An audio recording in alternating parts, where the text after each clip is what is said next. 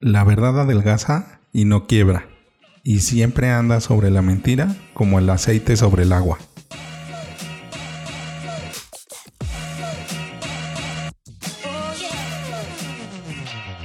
Hola, ¿qué tal? Bienvenidos a Ventaja Podcast, el podcast en donde hablamos de principios, estrategias y tácticas para los negocios tradicionales, online y startups. El día de hoy vamos a seguir hablando de las falacias lógicas y hoy vamos a hablar del falso dilema.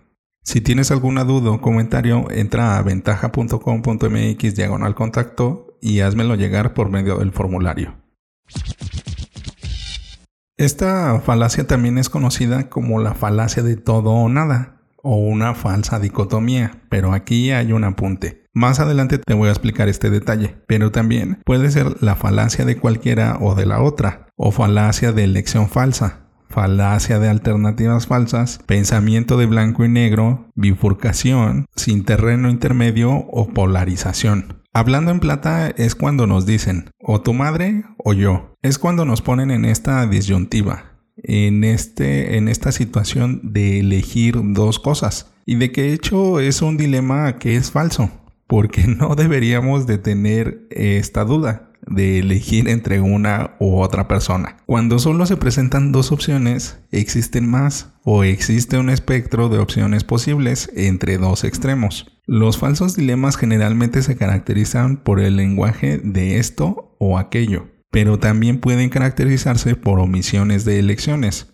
Otra variedad es el falso trilema, que es cuando se presentan tres opciones cuando existen más. Y la forma lógica es la siguiente, que te dicen o X o Y es cierto, o bien X, Y o Z es cierto. Un ejemplo de las dos opciones es la siguiente, o estás con Dios o contra Él. Como lo expresa elocuentemente Obi-Wan Kenobi en el episodio 3 de Star Wars, solo un Sith trata de absolutos. También hay quienes simplemente no creen que haya un Dios con quien estar o en contra. Pero también hay un ejemplo de omisión. El hecho de que digan, pensé que eras una persona buena, pero no estabas en la iglesia hoy.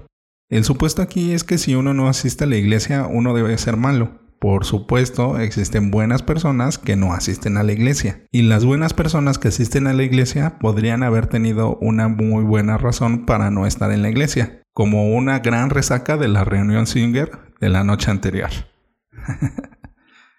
Pero puede haber casos en los que el número de opciones sea realmente limitado. Por ejemplo, si un heladero solo le queda chocolate y vainilla, sería una pérdida de tiempo insistir en que tenga chispas de chocolate con menta. Tienes que ser consciente de cuántas veces se presentan estos falsos dilemas y cuántas veces los ejecutas tú mismo. Manteniéndose fiel a las definiciones, el falso dilema es diferente de la falsa dicotomía, que es el apunte que te decía al inicio, en que un dilema implica dos opciones igualmente poco atractivas, mientras que una dicotomía generalmente comprende dos opuestos. Este es un punto fino, sin embargo, y generalmente se ignora en el uso común, que es como decimos coloquialmente, de Guatemala a Guatepeor.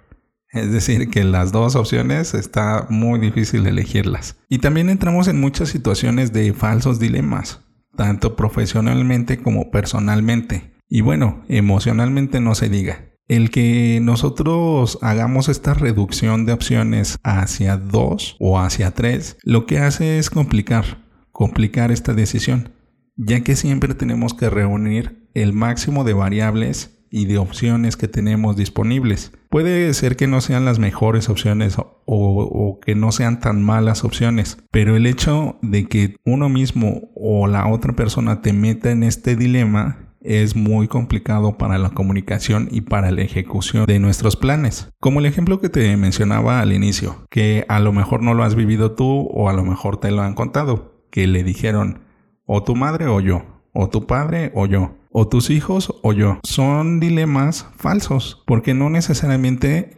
esas son las opciones correctas a elegir. Y el hecho de que te limite la otra persona a elegir una de esas dos o de esas tres es algo que no nos ayuda a tomar mejores decisiones. Pero también nosotros internamente nos lo aplicamos muy seguido porque establecemos opciones más viables sin siquiera haber considerado las otras. Por ejemplo, en la cuestión de generar dinero, usualmente tenemos solamente dos opciones, o trabajar para alguien o crear un negocio. Pero también tenemos muchísimas más opciones. Podemos ser afiliados, podemos ser comisionistas, podemos rentar algo. Tenemos muchas opciones y de eso vamos a hablar en, un episodio posterior, de las múltiples formas de generar dinero. Pero esto también es un gran ejemplo de cómo nosotros mismos nos aplicamos un falso dilema. Tenemos que ser muy conscientes de cuando hacemos esto. Al momento de que nos damos cuenta y somos conscientes, podemos empezar a cambiar nuestra percepción